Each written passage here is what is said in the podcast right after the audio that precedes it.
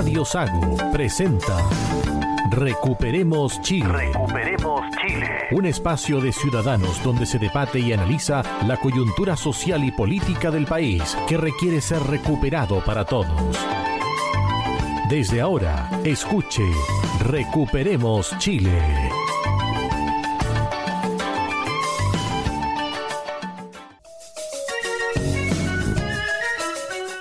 Estamos en el aire ya, acá en Recuperemos Chile, edición del día 12 de febrero, capítulo número 55, hoy con los contertulios Roberto Correa. Muy buenas tardes a todos los auditores de Radio Sagua, aquí en la décima región. La bienvenida a todos los turistas que están de vacaciones, Lago Ranco, Puerto Vara, Frutillar, Yanquihue, a cuidar nuestro querido sur de Chile, cuidado con los asados, cuidado con los cigarrillos, por favor, que no queremos que el incendio llegue a nuestras casas, ni a nuestros colegios, ni a nuestros lugares de trabajo. Ni a los bosques. Ni a los bosques. Adolfo Liaga. Hola, buenas tardes, estimados auditores. Aquí, como dice Roberto, desde la décima región, que somos un oasis, porque no tenemos incendio, pero ya de la zona de Valdivia tenemos incendios grandes y el resto de Chile, la verdad, incendiándose vastas zonas, es una pena, una semana muy triste. Bueno, comenzamos con el tema de los incendios forestales. Evidentemente hay un tema de pérdidas de vida humana. Hasta el cierre de esta edición habían 26 personas Ya estamos llegando a 30, entiendo. Sí. Hay dos graves en el hospital. que perdieron la vida a raíz de los incendios forestales. Pero el tema de fondo acá muchas veces se soslaya por la emergencia misma, claro, porque hay que atacar el fuego, hay que aplacarlo para que no se siga expandiendo, para salvar casas, para salvar vidas, etc. Pero aquí al día jueves habían en el país casi 30 personas detenidas por incendios forestales, o por realizar quemas no autorizadas, o por estar involucradas en incendios intencionales. Ese es el fondo del asunto. ¿Cómo llegamos a esto? Llegamos a esto porque hay personas, está comprobado, que se han dedicado a incendiar bosques. Lo dijo el propio alcalde de Lumaco, que ellos han visto cómo camionetas sin patentes se internan en los bosques, conocen los caminos interiores de esos bosques, encienden fogata y desaparecen. Lo han dicho diputados de la República, ya vamos a escuchar a uno de ellos. Entonces cuando uno comienza a analizar los incendios, uno dice, pucha, de nuevo el 2017 se le viene a la memoria. Pero aquí el tema pasa porque hay uno inescrupuloso, con ob- objetivos claramente políticos, territorial, que están provocando estos incendios. Roberto. Bueno, en todos los lienzos que durante el año se encontraron en las quemas de maquinaria y todo, decía fuera las forestales del Ma- Gualmapu, ¿no es cierto? Es una forma de echar las, las forestales a que no vuelvan a invertir en la zona. Pero a veces las redes sociales y los comentarios la gente duda, dice no, pero que a lo mejor no son intencionales. El diputado por la zona, Andrés Joanet, fue súper claro y me gustaría que la gente lo escuche Vamos. porque no es una opinión aquí de los contertulios de Recuperemos Chile, sino que es una autoridad. Está claro que estos incendios han sido provocados de forma intencional. Está claro que aquí hay una organización atrás. Está claro que hay grupos que se han dedicado a iniciar estos incendios justamente en la zona roja, justamente en las comunas donde permanentemente hay atentados de tipo terrorista, donde quema de maquinaria, quema de casas, eh, y son los mismos grupos. Por tanto, la Fiscalía va a tener que trabajar arduamente para encontrar a estos responsables. No les puede salir gratis, no puede caer en la impunidad. Esto sí que no puede caer en la impunidad. Han muerto muchas personas. Hemos perdido, además de vidas humanas, hemos perdido animales, hemos perdido casas, hemos perdido ciudad, hemos perdido nuestra calidad de vida, hemos perdido nuestra vida. Ya se vivía mal en la Araucanía, ya se vivía mal con los atentados, ya se vivía con miedo y ahora es. Y por otra parte, una vez que la fiscalía haga su trabajo, no puede ser que lo dejen libre, porque eso también está ocurriendo. Así que esperamos que la fiscalía esté a la altura y haga un trabajo para que el día de mañana estas personas vayan presas y cumplan una condena ejemplar por el daño que le han hecho a la región y a Chile. Bueno, eh, escuchamos al, al señor Ivanet dando expresiones bastante claras y definidas, porque yo creo que en estos momentos uno no puede ser eh, blando o tratar de morigerar los comentarios. Realmente estos incendios que ya van, no sé, 350.000 hectáreas quemadas, esto va a traer, eh, aparte de lo que ya ha sucedido, de la, de la muerte de personas, de animales, hemos visto videos impresionantes de animales quemados, asfixiados, una destrucción tal. Mire, esto es peor que un terremoto, mucho peor que un terremoto, porque un terremoto, claro, remece la tierra y se caen las construcciones, pero se puede volver a construir. Sobre la tierra quemada se produce un daño tremendo porque se pierde toda la capa vegetal y son años hasta poder volver a sembrar o plantar alguna otra cosa. Entonces, mucha gente que tenía sus predios, sus animales, sus huertas, sus hortalizas, sus frutales, que vivían, que eran autosuficientes, ahora van a ser personas dependientes del Estado, de los bonos. Eso va a traer esto una miseria y una pobreza tremenda. Va a ser muchos años en recuperarnos. Así que no es para nada estar contento y aquí esta cosa hay que llamarla por su nombre, esto es terrorismo, esto produce una destrucción tremenda en el país. En una entrevista que le hacían en, en Canal 13 a Juan José Ugarte, presidente de la Colma decía la situación es gravísima, estamos ante acciones criminales que han vuelto habituales donde no dudan en poner en riesgo vidas humanas, poblados y el medio ambiente. Un helicóptero cual a la empresa Arauco que combatía el incendio en Tropén, Arauco Biobío, fue atacado a balazo, por lo cual se ordenó inmediato su aterrizaje para proteger la vida del piloto y evitar una tragedia. O sea, la gente que todavía tiene dudas de que si aquí hay una intención, un acto malicioso detrás de estos incendios, bueno, escuchen, ¿quién puede balear un helicóptero que está apagando el fuego? A ver, yo creo que aquí también esto se aprovecha por parte de quienes están en contra de las forestales, porque el discurso muchas veces comienza a cimentarse en base a un hecho puntual. Tú ya venías escuchando esto de que hay que cambiar el monocultivo. Estuvo incluso presente en el debate de la fracasada constitución, que fue rechazada el, 4 de, septiembre el 4 de septiembre pasado. Y ahí tú encontrabas personas que decían hay que sacar a las forestales de la macrozona sur, hay que devolver cierto el bosque a las especies nativas. Las forestales han robado incluso o están consumiendo mucha agua que las napas subterráneas se están acabando por el monocultivo, etcétera, etcétera, etcétera. Cuando uno ve los reportajes por televisión, hay algunos colegas periodistas que se aprovechan de esta situación y empiezan a poner su postura ideológica conocida a través de redes sociales, diciendo, mire, aquí el monocultivo está perjudicando a este arbusto que es un arbusto nativo. Entonces va incorporando, va entregando un mensaje, va reforzando la idea de que los responsables de, estos incendios, de estos mega incendios, son los forestales. Uno puede discutir si han hecho bien o mal al país, la cantidad de trabajo que da, etc. Pero no se puede poner como parte, base del discurso, de que son las forestales las responsables de los incendios. No, aquí los responsables son grupos terroristas, lo ha dicho el propio diputado de la República, lo ha dicho el propio alcalde de Lumaco, lo han dicho también vecinos que han visto a personas con camionetas sin patente, también con pasamontaña, etcétera, prendiendo fuego al interior de los bosques, que han sido los responsables de estos mega incendios. Entonces el foco no es hoy si hay que sacar o no a las forestales de la marca zona sur. Ese no es el foco.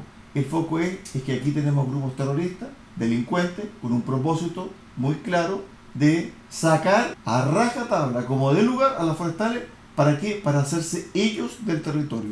Eso es lo que yo creo. El gobernador Rodrigo Díaz, el gobernador del Vigo Bío, responsablemente expresa, tenemos focos de incendio en la salida sur de Conturmo, distintos lugares donde se prendió fuego a 300 metros de distancia uno con otro.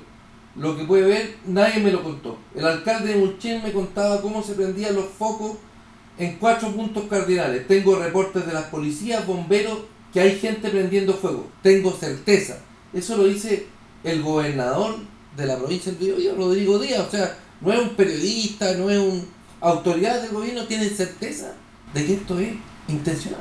Mira, hay gente que dice eh, a Chile, ¿por qué a Chile le pasan tantas cosas? Sí, aquí como país eh, nos pasan cosas y siempre destacamos la solidaridad y el salir adelante, porque hay terremotos, hay aluviones, y esas son cosas fortuitas de la naturaleza. Esto no es que nos pasen cosas, estos son actos terroristas que están destruyendo nuestro país van a quedar zonas tremendas, devastadas, porque la persona que tenía su, su huerta, su chacra, su parcelita donde tenía animales, claro, pueden construirle una mediagua, una casa, pero ¿qué va a hacer arriba del suelo quemado? No puede vivir, no puede, no, no puede tener animal, no puede sembrar nada. Entonces esa persona se va a tener que ir a la ciudad. Y esas personas al final, ¿qué van a hacer? que eran personas autosuficientes, que pagaban impuestos, que se podían mantener ellos y su familia, van a depender del Estado, van a estar del gobierno asistencialista hay que pensar a quién le conviene esto. Bueno, yo creo que El tema principal ahora es combatir los incendios forestales. Ojalá que sigan las detenciones, ojalá que la gente denuncie, ojalá que la gente tenga la valentía de ver una persona, de enrostrar lo que está haciendo, de entregar todos los antecedentes al Ministerio Público y que después el Ministerio Público haga su pega. Tal como lo decía el diputado Jonet, aquí no basta con hacer la denuncia, aquí todavía viene quienes están detrás, la investigación, que los tribunales no dejen en libertad, así como así, con una medida cautelar de firma mensual o de arraigo nacional o de que la noche esté dentro de su casa tal persona que fue sorprendida, ¿cierto? Creando o incendiando un lugar, ¿para? Para que después se expanda ese fuego por un territorio vasto. Yo creo que aquí estamos en presencia de un hecho sumamente grave que puede dar pie a una situación económica severa, crítica, en a menos dos regiones del país. Y aquí, esto tal como lo decía el diputado, no les puede salir gratis. Cristian, les va a salir gratis a muchos, porque mira, tú dices que, que las personas denuncien. detectar a alguien en un bosque, en una camioneta sin patente, que anda encapuchado, ¿cómo lo puedes identificar? Ya es difícil verlo, ¿cómo lo identificas? ¿Cómo desprobas? Entonces, pero hay gente detenida, hay gente detenida. Y ahí estoy de acuerdo contigo que la fiscalía tiene que ser. Mire, en, en esto es el gobierno donde tiene que dar señales claras y no sé, impulsar leyes, poner las condiciones del momento para que esas personas efectivamente queden detenidas, no puede ser. Es un daño tremendo si el que, que quema un bosque con, se han quemado, no sé, perdí la cifra. Hay 1.800 millones de dólares hasta el jueves pasado en pérdidas por parte de las forestales. 1.800 millones de dólares. La gente dirá, sí, pero tienen plata. Momentito, si es que esto tiene que ver con una cadena. ¿Y qué pasa con los trabajadores? ¿Y qué pasa con las exportaciones? Yo soy un agricultor pequeño, trabajo en un campo de 300 hectáreas. Antes de los incendios del 2017, un polín para hacer un cerco valía 1.700 pesos. Hoy día vale 3.600 pesos. Y si este año tuvimos crisis con el pellet, mire, tema auditor, el pellet es un derivado de la producción de madera. Entonces, si se pierden cientos de miles de hectáreas que se iban a cerrear, entonces vayan preparándose porque el pellet este año que viene sí que va a haber poco abastecimiento de. Claro, porque hay menos producción. Todos hacemos alguna ampliación en la casa, necesitamos comprar madera, y la madera se va a triplicar el precio. Ya se ha triplicado de antes del ataque del 2017. Por eso yo digo que las penas para los que sorprendan provocando incendios tienen que ser draconianas. Ejemplares. Ejemplares, exactamente. Porque el daño que produce, mire, discúlpenme la comparación, pero una persona que dispara, que mata a alguien, que asesina a alguien, bueno, produce un daño focalizado en esa persona, en esa familia. Esto han provocado daños en miles de compatriotas de una de las zonas más pobres de Chile, que es la novena región. Es la más pobre de Chile. ¿Qué pobreza va a traer ahora? Pobre gente, ya está sufriendo estos pedales en el suelo. Y fíjate, disculpa Roberto, y fíjate que a propósito de la novena región o la región de la Araucanía, un grupo de bomberos fue con la misión de aplacar un incendio y fueron atacados con piedras, sus carros. Los obligaron a pasar por un puente que tiene 8 toneladas de puente. 8 y el vehículo pesa 20 toneladas. 20. Es decir, tuvieron suerte de estar con vida, de, cruzar ese. Fueron amenazados y obligados a pasar. Entonces, hay dentro de la Araucanía, hay grupos que son lícitamente terroristas. ¿Qué pasa con Temo Cuy Nada, no ha pasado nada, está impecable. Es raro que no hayan incendios en una zona tan vasta como esa. Como dice Bofica. Es cierto, y además también se les puede quemar la producción. Oye, Chile tenía un experto en emergencia, se llamaba Ricardo Toro, ex militar, 11 años a cargo de la ONEMI. Ah, pero como es ex militar ya. No, pero 11 años. no, ya está vetado. no, pero 11 años, saquen la cuenta. Pasó por gobierno Piñera, pasó por gobierno Bachelet, viene del anterior gobierno Piñera. Era un gallo experto en emergencia, para afuera. Borramos la ONEMI, gastamos plata, cambiamos, pintamos las camionetas, a eso nos dedicamos. Aquí está el grado de improvisación del gobierno para atacar los incendios que tuvieron que pasar prácticamente 12 horas para que salga una voz oficial para tratar de calmar a la gente. No había un plan, un plan de reacción rápida. y, el, y el gobierno destaca que se decretó la prohibición de comprar combustible en bidones. Para mí eso es como el chiste de Onoto que vendió el sillón. Vamos, vamos, agarramos el toro por las astas, no estemos estemos dando mediditas pequeñas. Y esos son grandilocuentes con esas cosas. En la tarde del día jueves fui a comprar un bidón de benzina para echarle a las motobombas que dan agua a los vacunos. Tuve que ir a la comisaría a sacar un salvoconducto para poder comprar 20 litros de benzina. Hubiera llenado el estanque con benzina, porque mi camioneta es petrolera, lamentablemente. Hubiera llenado el estanque con benzina, le pego una chupada y lleno el video. Efectivamente, entonces el que quiere provocar un incendio, porque, mire, separemos las cosas. Aquí hay incendios, incendios que se, se producen de generación espontánea, que son los menos en Chile, creo que no hay. Yo escuchaba a un bombero dice que no hay en Chile, no. Los otros son los accidentales, que son de gente poco cuidadosa o escrupulosa, sí, o que son inconscientes y que se provocan.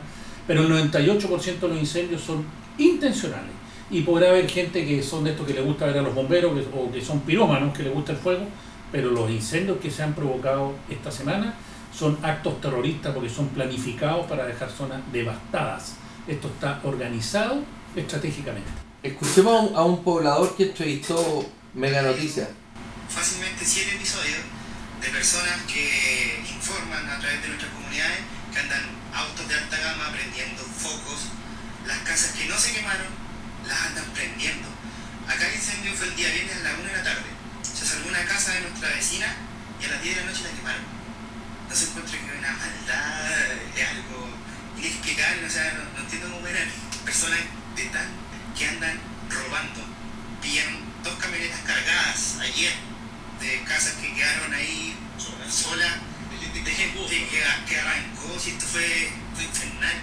Bueno, hay gente que es miserable. Ayer a las 3 de la mañana balearon a un vecino porque estaba salvando su casa, se la querían quemar. Un auto, un Audi, no sé, un auto plomo que anda las fotos circulando, lo balearon. Esa fue una entrevista de un poblador que hizo Megavisión en Santa Juana. Un testimonio de una persona que está en Juana Santa está Juana. asolada completa. Completa. Una de las comunas más afectadas. Sí, nacimiento, creo que dos tercios de su terreno han sido devastados por los incendios. Imagínese una comuna, dos tercios de la superficie devastada. ¿Qué va a hacer esa comuna, esa municipalidad? Y aquí van a pasar años y años y la naturaleza tiene que hacer su trabajo propio. Tiene que llover, después limpiarse el terreno, haber un lavado y a partir de ahí, ¿cierto? Se Sí, van a contaminar ríos, esteros, se muere toda la flora y fauna. Mire, esto es un desastre ecológico tremendo. Toda esta gente que se la da de ecologista y bueno, ya los conocemos. ¿Y qué dicen ahora?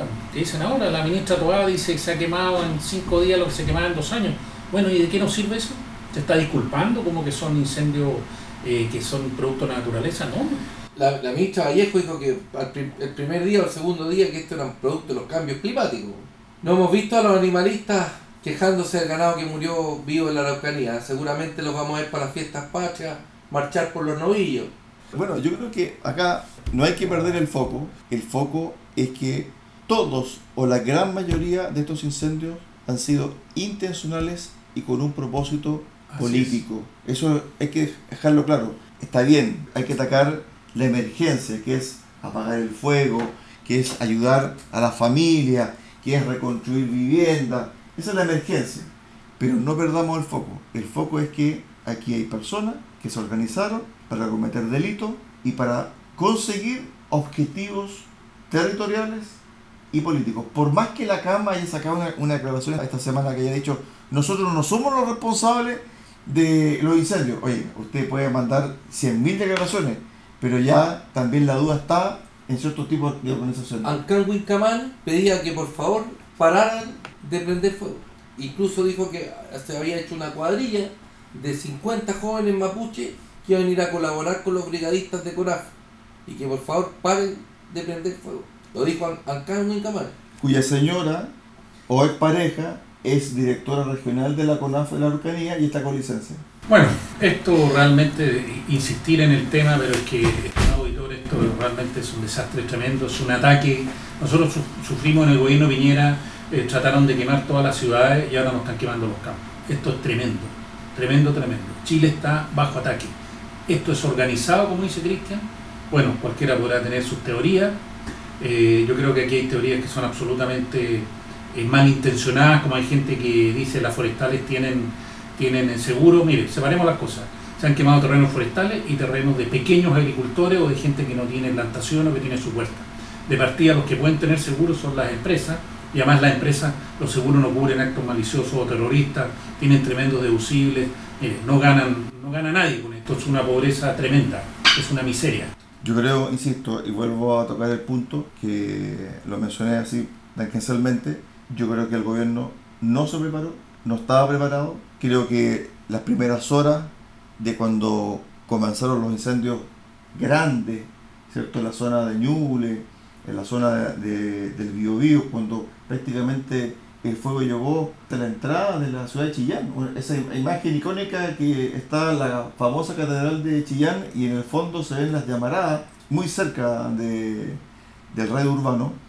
Creo que el gobierno no supo reaccionar. No, porque cuando, cuando empezaron los incendios el presidente Boric se fue de vacaciones que le correspondían y se tomaba selfie, no sé, en un supermercado con personas, mientras Chile empezó a arder. Y cuando volvió, obviamente estas cosas hay que prepararse, hay que anticiparlo. Si esto nosotros sabemos, eh, habían predicciones del verano que iba a haber que es un verano seco, con, con altas temperaturas, etcétera, etcétera, condiciones. ¿Y qué teníamos? Bueno, ¿cuál era la preparación del gobierno? Yo creo que, mira, fíjate que para el próximo verano, para evitar este tipo de, de incendios o mega incendios intencionales, tendremos que tener prácticamente a tres o cuatro regiones del país bajo estado de excepción con estado de sitio, para que nadie ¿cierto? tenga la libertad de movilizarse al interior de los bosques y prenderle fuego. Vamos a llegar a ese punto, ¿no? Bueno, hay, hay, hay toque de queda en cinco comunas, de las 12 de la 28, noche. 28, 28 comunas. 28 de las comunas. 5, 12 de la noche a las 6 de la mañana. Pero para Claro. evitar los saqueos, si ya si lo- el daño está No, hecho. no, pero a lo que voy yo, Roberto. O sea, el próximo año, la próxima temporada, que ya las temporadas se han adelantado, porque antes era diciembre, diciembre, febrero, ¿cierto? Ahora es octubre, octubre, noviembre, diciembre, enero, febrero, parte de marzo, incluso hasta abril. Entonces, ¿qué es lo que vamos a hacer el próximo año, la próxima temporada, que va a comenzar en octubre? Para evitar este tipo de atentados, vamos a sacar a los militares con estado de excepción, con estado de sitio, para que la gente no salga, insisto, a quemar los árboles o a quemar los bosques a través de una intención política territorial. Este gobierno siempre anda atrás como la del chancho. A pesar que el Ministerio de Agricultura publicó en el mes de octubre para estar preparados frente a la temporada de incendios forestales, hoy como gobierno lanzamos un plan de protección y combate con un presupuesto de 83 mil millones permitirá disponer de 63 aeronaves y 3 mil brigadistas repartidos en 283 brigadas. Recuerda, prevenir un incendio forestal es más fácil que combatirlo. Gobierno de Chile Ministerio de Agricultura. Uno puede decir que aquí nuevamente falló la logística y también el manejo. Lo que le ha faltado al gobierno es muchas cosas. Porque Lenta la reacción. Porque teniendo dinero, teniendo aeronaves, teniendo contingentes, ¿qué es lo que hacen? Lentitud. No saben manejar situaciones. Insisto, aquí también la responsabilidad y va a llegar el momento en que se van a tener que sentar la gente a analizar cómo se reaccionó. El gobierno reaccionó lento. Y no es porque uno quiera estar en contra del gobierno. O sea, aquí estamos hablando de una catástrofe nacional. Debemos todos cuadrarnos, ¿cierto? Con quién está dirigiendo el gobierno de Chile, porque está dirigiendo la emergencia. Pero aquí el gobierno actuó lentamente.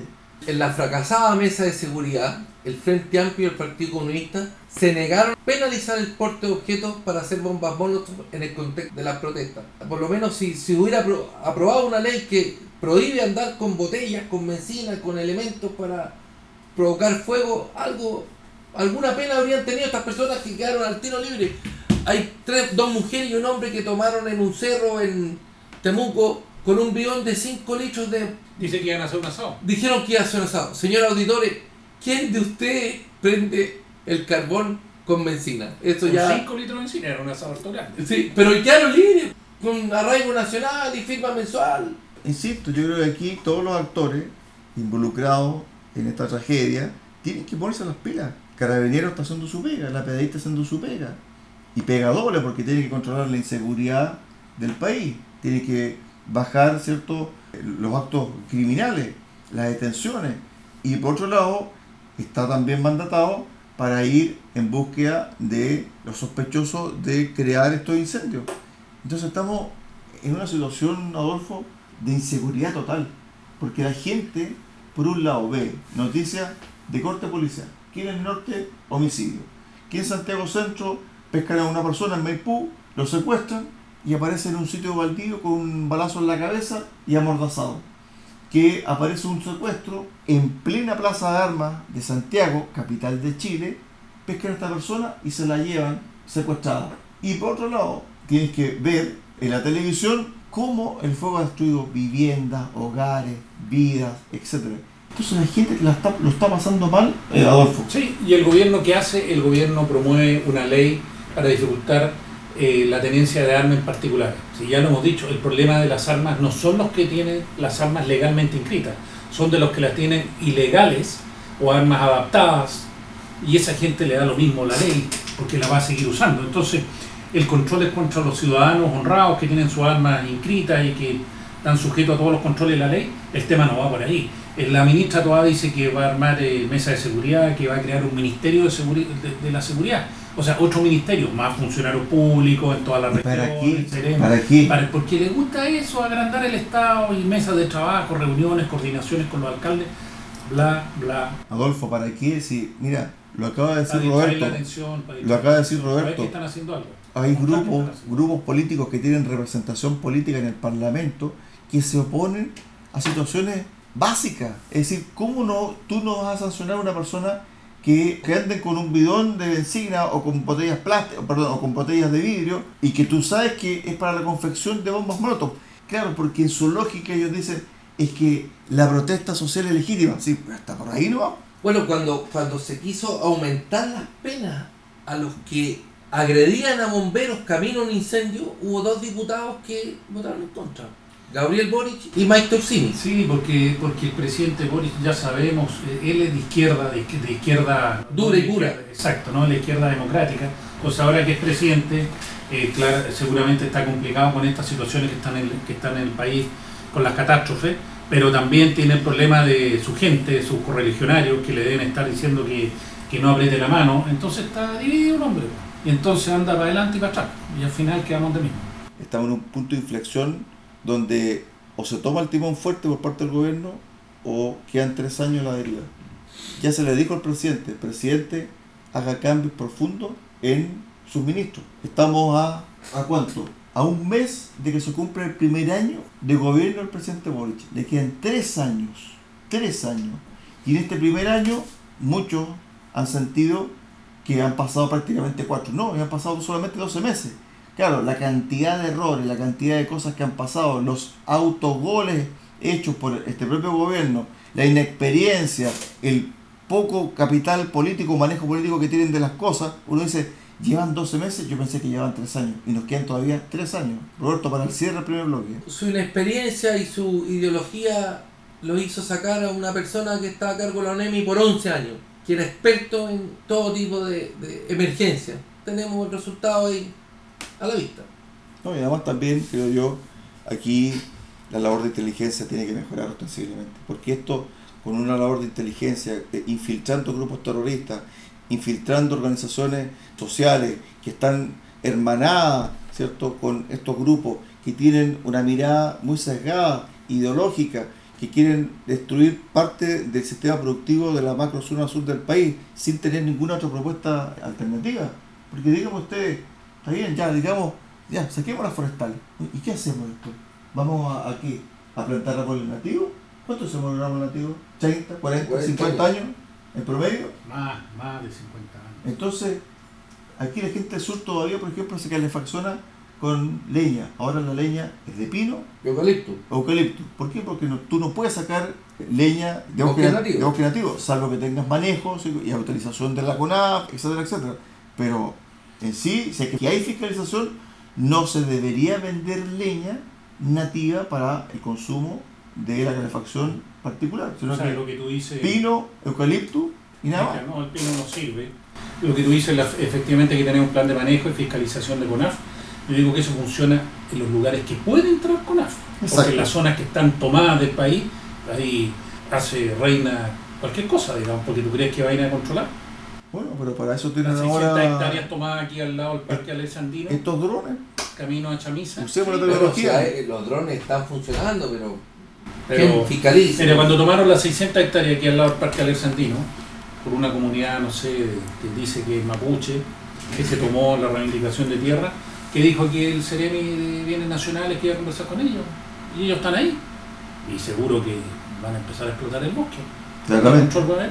Bueno, La situación es esa con respecto a los incendios forestales. Son cientos de miles de hectáreas arrasadas que va a costar muchísimos años recuperarlas. 350 mil, no sé cuánto llevamos esta semana. Por ahí, ya Mil- llevamos 350 mil al día viernes. 1.800 millones de dólares en pérdida para las forestales y miles de millones de pesos en pérdida para la gente que tenían todo, tenían su vida y lo han perdido todo. En Ñuble se perdieron viñedos de muchos años de producción de uva para vino. Perdidos totales, quemados enteros.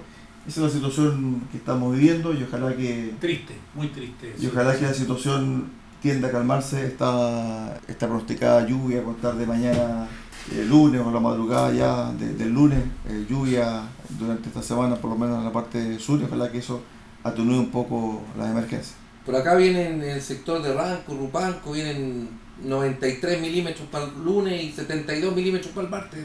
Ojalá. Eso va a dejar mojadita la tierra, por lo menos. Sí, eso por lo menos va a Bendita aplacar. lluvia. Sí, bendita lluvia. Gracias que aquí nos llueve en la zona. Pausa, pausa acá en Recuperemos Chile, nos pasamos un poquito del primer bloque y en el segundo bloque, si hablábamos de la zona centro-sur, sur, macro zona sur, con los incendios forestales, nos vamos a tener que ir ahora a la macro zona norte, porque ahí todavía hay y existe un descontrol total sobre la migración. No hay control en este momento. Pausa y regresamos. Recuperemos Chile.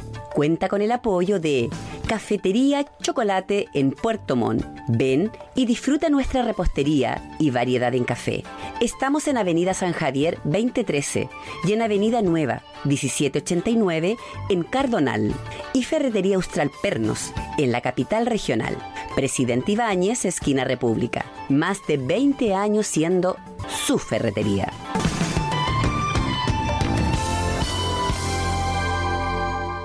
Estamos de regreso acá en Recuperemos eh, Chile. Bueno, el primer bloque fue íntegramente para lo que estamos viviendo como emergencia nacional, como crisis nacional, una tragedia nacional, que es el tema de los incendios forestales, pero hay otra tragedia que se está viviendo, pero ahora en el norte del país, y tiene que ver con la migración. Aquí se ha discutido latamente en nuestro país sobre qué hacer con los migrantes irregulares. Algunos dicen, no, que tienen el derecho de emigrar. Autoridades que todavía están con sus cargos diciendo, es un derecho migrar, como por ejemplo el delegado presidencial de Tarapacá. Incluso funcionarios Eso iba a comentar. de esa delegación formalizada por tráfico de personas, es decir, ayudó a esas personas a ingresar de manera ilegal. Y en la frontera, ¿qué está pasando? Por más que se haga una zanja, las personas siguen ingresando y donde Colchane sigue aguantando todo y todas las cosas peores que pueden pasar en una migración, lo está viviendo ese pueblo de Colchane, Roberto. Bueno, escuchamos al alcalde de Colchane que le hicieron una entrevista en Bad Boys, ese programa que tiene el partido de la gente. ¿Podríamos ponerlo, Cristian? Escuchemos un poquito lo que dice el alcalde en esta entrevista que se le hizo en este programa de YouTube y después volvemos nosotros a, a comentar las palabras del alcalde. Vamos. Hemos visto casos eh, bien dramáticos, como eh, una mujer que hace días fue drogada en la localidad vecina de Pisiga Bolívar y que eh, cruzó la frontera y recibió eh, atención médica en Colchane. Eh, como también hemos visto como familias que son, digamos, asaltadas en la localidad de Pisiga Bolívar por justamente estos coyotes que se aprovechan de la situación. Y casos como, por ejemplo, personas heridas que han recibido golpes o puñaladas en, en sector boliviano, inclusive por sus conciudadanos, es decir, por ciudadanos eh, venezolanos, y estas agresiones ocurren respecto de víctimas venezolanas también. Eh, lamentablemente son hechos que a nosotros eh, nos tienen muy preocupados y que son frecuentes. No es, no es algo nuevo que hoy día ocurre, sino ya llevan ocurriendo casi dos años desde que se inició este fenómeno migratorio en la frontera y que lamentablemente no, no es visualizada a nivel nacional o bien eh, eh, se, entrega informaciones que no son verídicas por parte del gobierno. Recordemos que en el gobierno de Sebastián Piñera se quiso ocultar eh, la realidad de la zona norte, es decir, del fenómeno migratorio. Sin embargo, nosotros como municipio fuimos muy enfáticos en dar la información verídica de lo que estaba ocurriendo. Hoy día también queremos decirle a los chilenos que hoy día tenemos dos bases militares en Colchane. Están los militares ahí, instalados en la localidad de Colchane y Cariquima. Pero lamentablemente, con o sin estado de excepción, los militares poco hacen. Claro, no pueden. En la práctica, hacen, realizan un trabajo de rescate de alta montaña o un trabajo muy parecido a la Cruz Roja o bien a la defensa civil. Es decir, facilitan aún más el ingreso de migrantes irregulares desde sectores alejados, trasladándolos al campamento y así el servicio de salud los traslada a la ciudad de Iquique, dejándolos luego a su suerte. Bien, ahí estaba el alcalde de Colchane. las cosas que él dice son realmente una cosa como que uno no entiende. ¿Cómo puede estar pasando esto y la autoridad están impávidas? Bueno, él habla de que entran 400 personas diarias que de los 11 muertos que hay en la región de Tarapacá, dos en Colchane. Colchane es una ciudad de 1700 habitantes en que los Aymará por costumbre no tenían ni siquiera chapa en sus puertas, no tenían rejas, ahora lo han tenido que, que poner rejas, poner chapa. La iglesia de Colchane se la toman en la noche, los migrantes para acampar, como les da lo mismo, no respetan nada. ¿A dónde están las la CONADI resguardando las costumbres este pueblo aymara. 4.600 personas atendió su policlínico el año 2022 con un costo de 600 millones. ¿Se dan cuenta de lo que es un costo de 600 millones de pesos para un consultorio de una comuna que tiene 1.700 habitantes? ¿Te das cuenta, Adolfo? Eso? Así es, son cifras que a lo mejor, estimado auditor, usted, bueno, uno la escucha y se le pueden no tomar atención, pero esto de ser un país tan acogedor y tan agradable y vengan todos, como dijo la expresidenta Bachelet, nos perjudica a todos esta inmigración. O sea, usted Piñera, cuando invitó a todos en Cúcuta, ¿te acuerdas? Sí, también, también, si esto viene de antes, no, no es de este gobierno. Y al final, bueno, que tenemos soluciones de parche, una vez más declaraciones, creo que la ministra Roa dijo que se iban a exigir más controles de documentos en la frontera.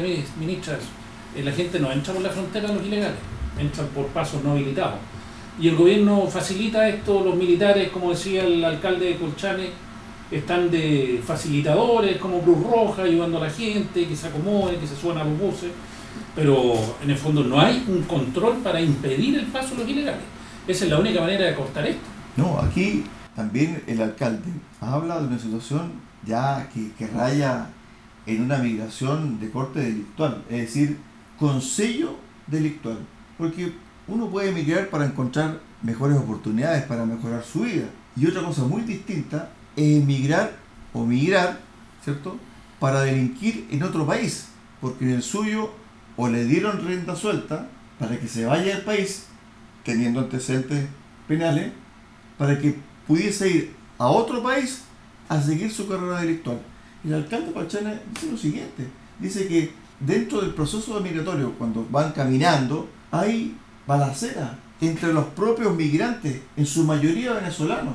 Y los heridos han pasado de Bolivia, venezolano, a entenderse al, consultorio de Colchane.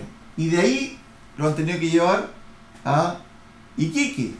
Y la ministra está preocupada del control de, armas de la gente que la tiene legalmente inscrita y esa gente que se agarra a balazo en la frontera, eh, las armas las deja, las deja tirar antes de entrar a Chile. Por supuesto que no. Bueno, vimos una, persona fue detenida en el metro de Santiago, sacó una pistola de un banano, desgraciadamente uno no quiere ser semofóbico, pero era un venezolano que sacó una pistola de, su banano y en pleno metro de Santiago apuntando a la gente. Porque cosas que no se veían en Chile. No. Eran impensadas. Mira, estamos en un momento crítico. Estamos en un momento de punto de inflexión.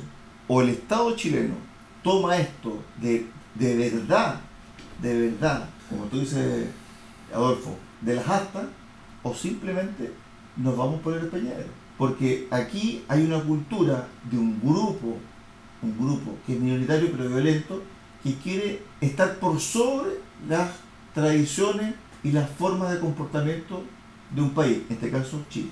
¿De qué estoy hablando? De grupos delictuales, organizaciones delictuales que se han sentado en Chile, que parte de ellos son venezolanos, colombianos, ilegales. Los legales no, si los legales entraron por el aeropuerto, por, por, por buses. Mostraron sus papeles, no vienen con ellos, antecedentes ellos policiales. Ellos son emprendedores, muchos de, de ellos, tienen locales comerciales, trabajan honradamente, etc. Pero este grupo de personas que se dedicaban a delinquir en su país han venido a Chile a seguir su carrera delictual. Entonces aquí, o tratamos de parar esto en seco, y comenzamos con las deportaciones masivas, o si no esto se va a convertir como pan de cada día, es decir, una balacera por aquí, una balacera por allá, O un sea, ya ya. Pero no tenemos que acostumbrarnos, a eso es lo que digo yo. No normalizar esto. Así es. Ahora, el gobierno está feliz porque tuvimos un superávit en el, en el balance fiscal de- del año pasado, porque, claro, pero mire, estimado auditor, el presupuesto fiscal lo dejó del año pasado lo dejó hecho Piñera, no fue este gobierno. Y además, el litio y el cobre, que hay abundancia en nuestro país, tuvieron un, un muy buen año, entonces pagaron bastante impuestos y por eso hay un superávit fiscal y el gobierno está feliz por eso. Pero, estimado auditor, mire, todos estos desastres que hay, estos, estos actos delictuales, estos actos terroristas, cuando una empresa quiere invertir en Chile, estamos hablando no de poner un puesto para vender lechuga en la calle, porque eso se hace en un día y se desarma en un día. Pero cuando se hacen inversiones de largo plazo, las mineras demoran 10 años en estudio, una serie de cosas, son inversiones que cuando se toma la decisión no es fácil revertirlas. Las empresas van a poner en, la matriz los actos delictuales. Mire, ¿quién va a querer plantar árboles o hacer algo forestal si tiene el riesgo de incendio, incendio tremendo? ¿Cómo se puede trabajar con frutales si le bloquean los caminos y no se puede cosechar? Entonces, no nos equivoquemos. Las empresas que no tienen color político, obviamente evalúan para hacer una inversión estas cosas. Entonces, los efectos no se ven hoy día. Que la inversión tuvo muy buena, sí, pero la inversión tuvo muy buena el año pasado porque son decisiones que tomaron años antes. Pero es lo que está sucediendo en el país, que sucedió el 2022, va a tener repercusiones en el tiempo para futuras inversiones. Eso es así. Aquí encontré el nombre del el funcionario del Claudio Matamala se llama, funcionario de la delegación presidencial de la provincia de Tamarugal. Esta es la versión de la policía. Al realizar diligencias respectivas, constataron que se trataba un funcionario de la delegación provincial de Tarapacá, que cumplía funciones de asistente coordinador del complejo fronterizo. Mencionando una ciudadana boliviana, la cual verificaba la situación migratoria, se estableció que no procedía un ingreso regular. Por lo anterior se produce la detención flagrante del funcionario por tráfico de migrantes, remitiendo los antecedentes al, al Ministerio Público. O sea, tenemos una persona que está encargada de la frontera y él es detenido por la PDI por ingresar. Entonces, ¿cómo va a parar esto? Esto es como amarrar, como amarrar perros con longaniza. Insisto, Eh. o sea, aquí hay un tema, disculpa Roberto, aquí hay un tema de corte ideológico del gobierno. Entonces, ellos creen, los funcionarios que fueron designados durante este gobierno, que pueden hacer lo que quieren y pueden imponer su postura ideológica o su manera de ver la sociedad porque tienen un puesto o tienen un rango o tienen un cierto grado de autoridad. No, ellos tienen que poner en práctica la ley actual, la ley. Para eso se los contrató o para eso se los designó.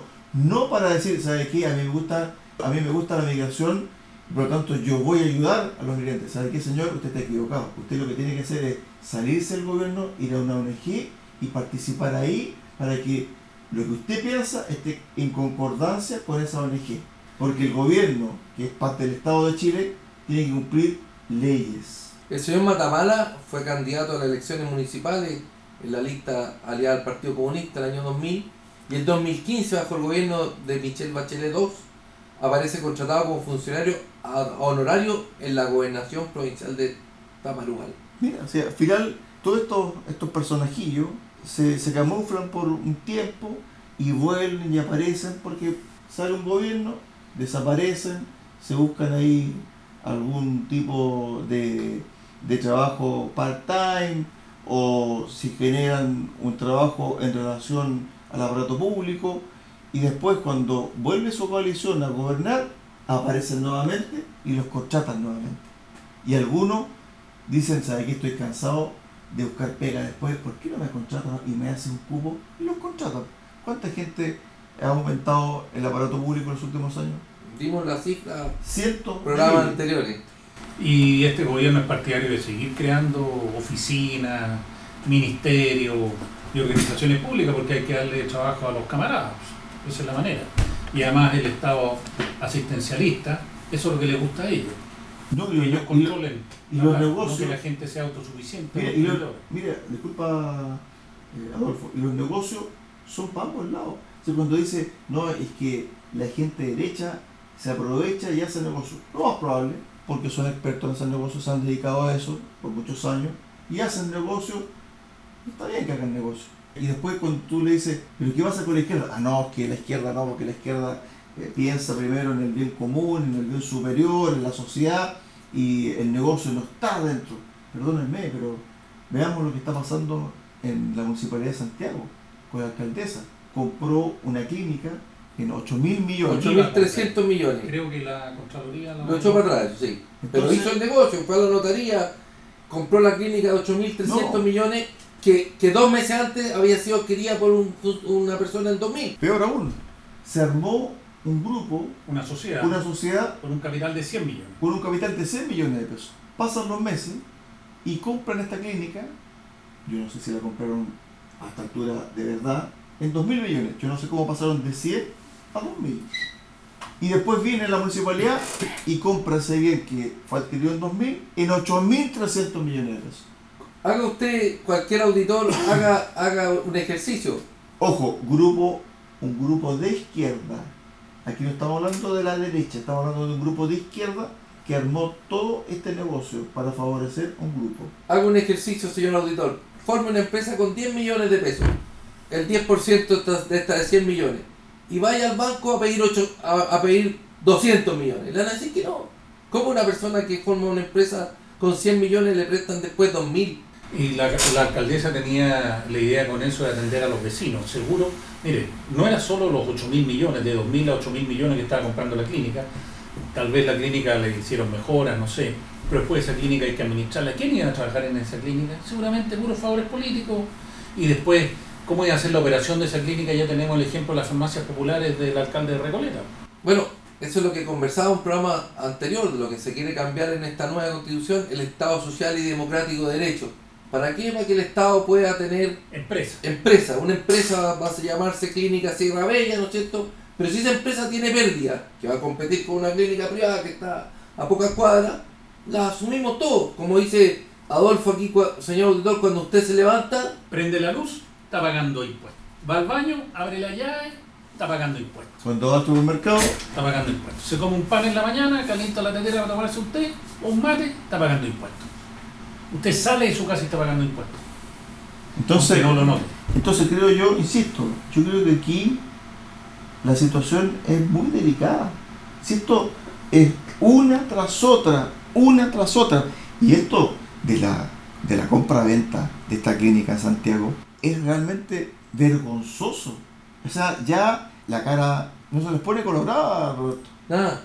O sea, los pitutos, Salvo, salvo el carnet que tienen del partido. los pitutos son salvajes. Bueno, se creó el Museo de la Memoria, ¿no es cierto? Por Michelle Bachelet. Lo traspasó a una fundación privada, de la cual la Michelle Bachelet es presidenta, y ahora su hija está contratada como encargada internacional del Museo de la Memoria. Ya tiene un puestecito ahí en el Museo de la Memoria. Y vimos también a Alejandro Goich, que es un actor bien conocido, ahora es agregado cultural de Chile en Buenos Aires. Sí, pero él por lo menos tiene la competencia que es un actor, tiene currículum, etcétera. Pero aquí- aquí se está consolidando la cultura del empleo estatal. Lamentablemente, aquí las aspiraciones son llegar a un puesto público y que no lo mueva nadie. Oye, pero, pero cuando hay un buen empleado estatal como el presidente de la que estuvo 11 años, que lo hizo bien, para afuera, para poner un amigo. Entonces, aquí estamos privilegiando favores políticos y con la plata de todos. En vez de beneficiar, aportar y ayudar a los emprendedores, a los emprendimientos. Si en el fondo aquí el, el 80% de, de las pymes, perdón, las pymes dan prácticamente el 80% de, de los empleos. Son Sí, gente que emprende. Si lo que tiene que hacer el Estado es tratar que los ciudadanos sean independientes, que los chilenos sean autosuficientes, que generen para mantenerse ellos y que paguen impuestos. El Estado tiene que estar en los lugares donde no pueden ir los privados, como construir, eh, no sé, hospitales, cosas que son de, de- Como que una municipalidad se haga cargo de una clínica para competirle al privado que está una cuadra más allá en Es una una, lo- clínica. es una locura. O sea, aquí era un negocio. Aquí era un negocio. Un Seguro negocio. que era un negocio a largo plazo, porque como digo, es la clínica no solo comprarla, también hay que administrarla, mantenerla, trabajarla todos. Pero si ahí, ahí tenéis negocio, compraste un edificio que estaba cerrado, ya tenéis pitutitos para algunos amigos que hay que remodelarla, hay que pintarla, arreglarla. ¿Quién va, quién va a ganar? Implementarla, comprar equipos, contratar personal. Y ahí algo va quedando en la uña, Rodolfo, no, no- Insumo. O sea, en cada pasada algo queda en la uña. algo queda. y votos. Pues. El que quiere atenderse gratis en la clínica de la Municipalidad de Santiago tiene que... Mira, si aquí la, la administración pública muchas veces acierta, pero muchas veces, y son muchas, desacierta. Voy a, a repetir el ejemplo que aquí he dado muchas veces. Relleno sanitario de Osorno, que es un hoyo, es un hoyo que no sirve para nada, le han puesto más de 6 mil millones de pesos y no sirve el relleno sanitario, no sirve, no sirve. ¿Por qué? Porque se encontró una falla. ¿Qué es lo que hizo después la empresa? Se creyó en contra del municipio de Osorno y le está pidiendo 3 mil millones de pesos porque supuestamente no le informó de esa falla que había. Entonces, aquí el Estado pudiese llegar, o va a llegar, a casi 9 mil millones de pesos por un proyecto fracasado. La cantidad de plata que se perdió en eso. Y la cantidad de plata que quedó en la uña ahí, vos. Y solo en eso, y tenemos un ejemplo. Un ejemplo. Y uno, y uno se da vuelta y mira ejemplos en todos lados de cómo el, el- trabaja el Estado. Si el Estado, mire, no es eficiente, veamos lo que pasa en la... Codelco paga menos impuestos que Soquimich.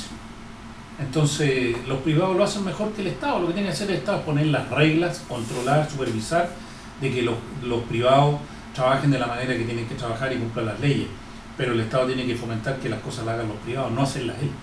hay una hay una, una- hay una, una especie de una forma laxa de hoy de ver las cosas en todo sentido yo creo que aquí el sector público tiene que fiscalizar bien cómo se gastan las lucas el sector privado también tiene que fiscalizar bien cómo hacen sus pegas ¿por qué? porque lo decíamos en el capítulo pasado donde estábamos con, con Pablo Gaeta con Marcelo Alonso estamos marcando el paso hace una década en Chile marcando el paso, no estamos creciendo. Y, va- y vamos a seguir así si es que no le damos una vuelta una vuelta de tornillo distinta. Porque si seguimos haciendo las cosas tal como las estamos haciendo hasta ahora, vamos a seguir creciendo al 2, al 3%. al- Y eso no va a bastar para, Estamos para seguir creciendo. menos, Por Lo- supuesto. Lo, que pasa es que la izquierda siempre piensa que el problema son recursos y que hay que y el problema no son los recursos, porque tenemos que usarla ha inyectado a la A educación. la educación, eso te iba a decir, como le hemos inyectado a la educación y llegamos a que los niños en cuarto básico No no, comprenden el texto que leen. Lo que tiene el- la izquierda y el gobierno que no sabe administrar la gestión humana.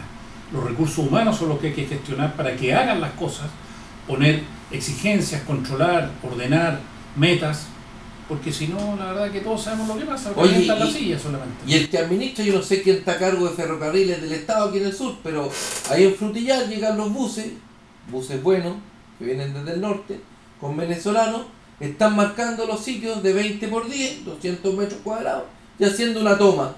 Frutillar, aquí a la línea, al lado de la línea del Se tren. vende la carretera. ¿Ah? Se vende la carretera Sí. cuando no pasa, sí. Bueno, y, y- y la gente de ferrocarriles del Estado puso una denuncia por No, es usurpación que, de tierra. es que no hay, no, no, y no hay, no va a haber porque hay una política. Mira, si el año pasado, y cerramos con esto, si el año pasado no hubiesen existido esos temporales que arrasaron parte de lo que es el cerro que está a un costado de la costanera acá en Puerto Sí, Montt, la antigua línea férrea. esas casas iban a seguir ahí. Y por la fuerza de la naturaleza, llevó a que las autoridades sacaran a esas personas porque diciéndoles, ¿sabe qué? En la próxima lluvia fuerte su casa se va a arrasar.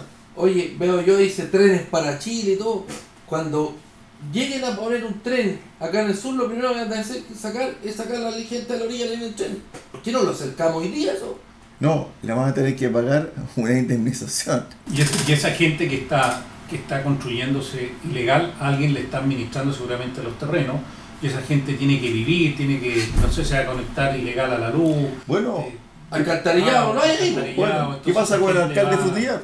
¿Dónde está el alcalde Frutillar? ¿Por qué no reclama? El que reclamó ahí fue una persona que le arrienda un galpón A ferrocarril. a ferrocarril, que paga todos los meses una arrienda a un galpón de ferrocarril. Y dice, oye, yo estoy pagando arriendo y aquí todo se instala. La situación que se está viendo en el norte, que es mucho más grande. Estamos viendo aquí pequeños ejemplos, de a poquito. Por lo tanto, si no se pone coto, En Alto Hospicio hay 50.000 personas en una toma, sin alcantarillado, sin luz, Sin nombre de las calles, sin, Sin nombre nombre de las casas. Indocumentado. indocumentado. Entonces cuando se toma un- una persona preso, ¿no es cierto?, extranjero, y después no se le puede notificar para expulsar del país, no tiene domicilio, no tiene nada. Eso pasa cuando el Estado no cumple su función, que es la seguridad pública. Esa es una de las funciones que tiene que hacer el Estado. Hay 50.000 indocumentados. ¿Cómo, ¿Qué se hace ahora para regular eso? Los ¿Cómo lo 50.000 indocumentados en En alto piso, Exactamente, solo concentrados ahí.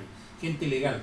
En una toma, pero entran 400 personas diarias. Ya oímos al alcalde Colchane. Seguro que hay una administración, ya hay mafia, hay gente que controla, que Exacto. cobra. Bueno, la mafia, como te repetí antes, la mafia estaba manejada por la persona que trabajaba en la frontera. Muchachos, nos llegó el cierre del programa del día de hoy, podemos seguir conversando montón de temas, pero evidentemente que aquí hay dos puntos que se trataron, que fueron los incendios forestales, la migración ilegal y también evidentemente la poca experticia de la administración del Estado. Yo creo que aquí, insisto, estamos en un punto de inflexión.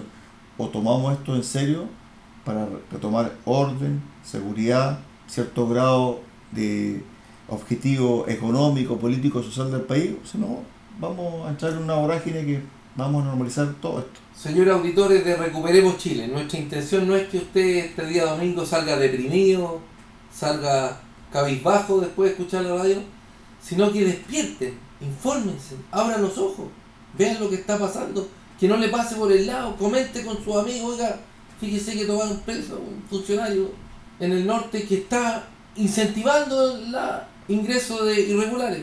Ya escuchamos al alcalde Colchane, despierten señores, auditores de Recuperemos Chile. Así es, Roberto, siguiendo con lo tuyo también, eh, estimado auditor, mire, efectivamente el programa no ha sido muy positivo, pero es la semana que tuvimos, pero cada uno puede hacer algo para cambiar este país. Empezando cuando usted vaya a votar, que vamos a tener para escoger los constituyentes, haga, fíjese bien dónde haga la raya. Su opinión es muy importante, que usted diga, ¿qué, qué puedo hacer yo? Mire, puede empezar por votar bien. Lea, infórmese los proyectos que tiene acá cada uno no se deje llevar por la sonrisa, por, la, por las, buenas, las buenas cosas, sino que vea por lo contundente que sea. Y cada uno en su segmento, en su barrio, en su casa, en su trabajo, puede ayudar a que mejoremos Chile. Nos vamos. Recuperemos Chile. Roberto, Adolfo, hasta la próxima semana. Así es. Amigos auditores, muchas gracias por su tremenda sintonía y nos reencontramos el próximo domingo acá en Recuperemos Chile.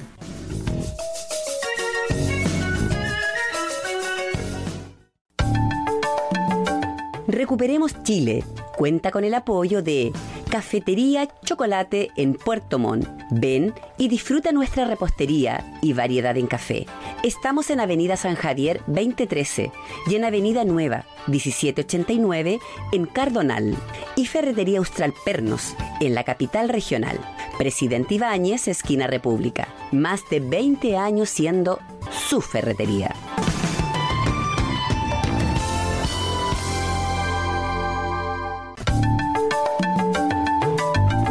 Radio Sago presentó Recuperemos Chile. Recuperemos Chile. Una hora de debate y análisis sobre el presente y futuro del país que los ciudadanos quieren recuperar. Recuperemos Chile. Vuelve el próximo domingo acá en Radio Sago.